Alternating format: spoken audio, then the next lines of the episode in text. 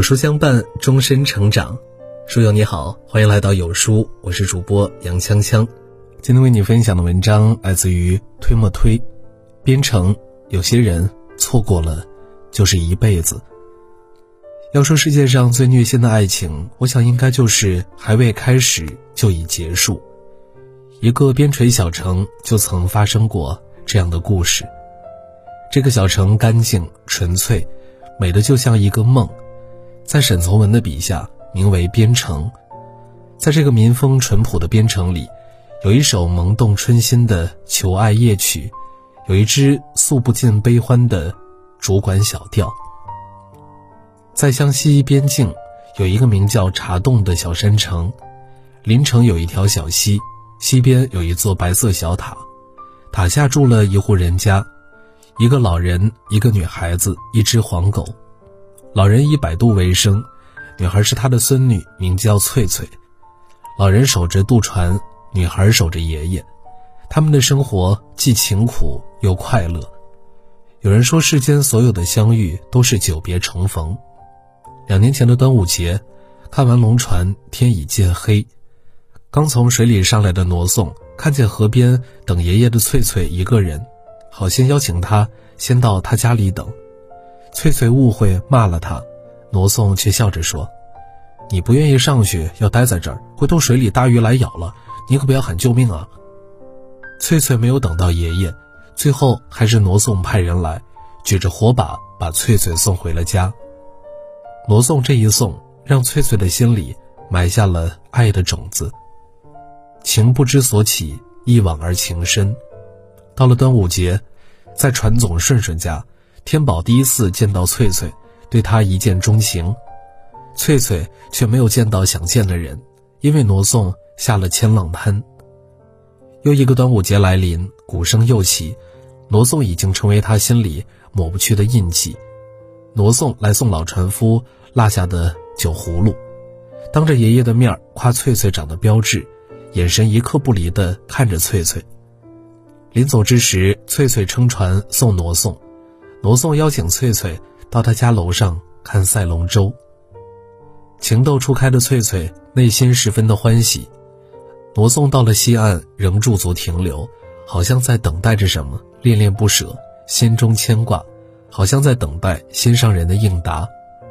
爱让两个青年人满心欢喜，日子既纯净又美好。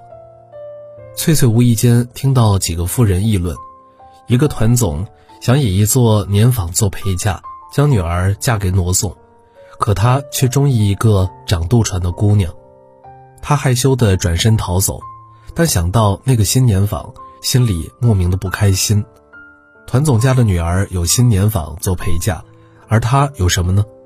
只有一个不属于他的渡船。虽然翠翠和挪送都动了心。但是并未相互吐露真情，而天宝抢先让父亲派媒人上门提亲。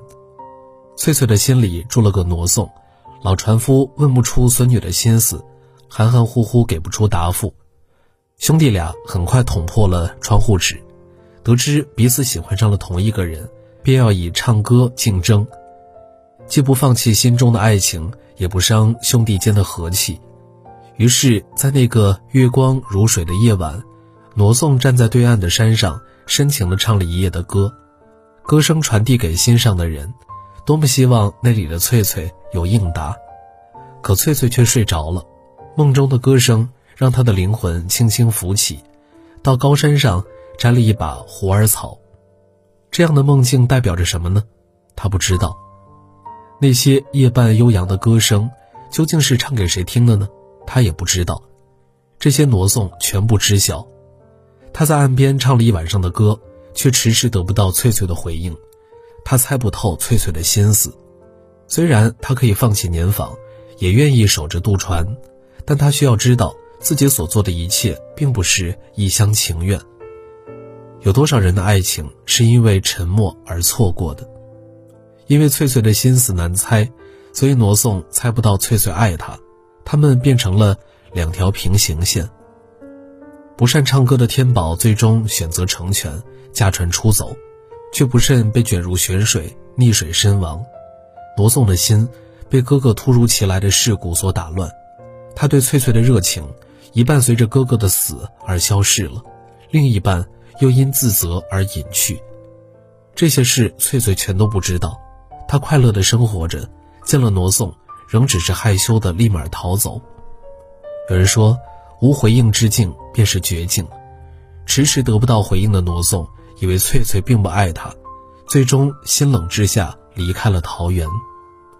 祖父在一个雨夜去世，翠翠在旁人口中知晓了一切，天宝的死，罗宋的出走，还有渡头上的歌声，通通都知道了。可一切都已经太迟了，她哭了一夜，月华静夜冷如墨，一寸相思一寸泪。单纯的孤苦的翠翠，仿佛一夜之间长大了。她守着渡船，等待着罗宋的归来。等待是什么呢？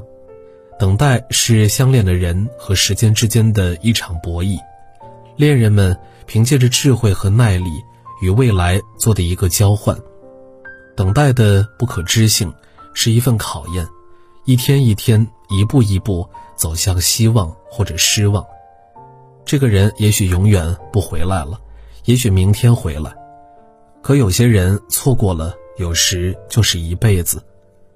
一曲悲歌就此戛然而止，只留下了翠翠凄苦的等待。有多少人曾经情窦初开时和翠翠差不多，一场美丽的邂逅，心中便萌发了爱情的种子。后来的后来没有在一起，可不正是因为这样才让人刻骨铭心吗？一切或许只能归咎于不凑巧。年轻的时候总以为有些错可以弥补，有些错过可以重来。但越长大，就越会发现，那不过只是自己一厢情愿的想法而已。人的一生都在不断的相遇与离别，茫茫人海中能够遇上爱的人，真的不容易。而因为时间，因为距离，却总是错过，只留下突然的等待。所以，珍惜身边的人，如果可以，不要再错过了。愿每个人都不只是路过爱情。而是拥有爱情。好了，今天的文章就和大家分享到这儿了。如果你喜欢今天的文章，或者有自己的看法和见解，欢迎在文末留言区与有书君留言互动。想要每天及时收听有书的暖心好文章，欢迎您在文末点亮再看。觉得有书的文章还不错，也欢迎分享到朋友圈。欢迎将有书公众号推荐给朋友们，这是对有书君最大的支持。明天同一时间，我们不见不散。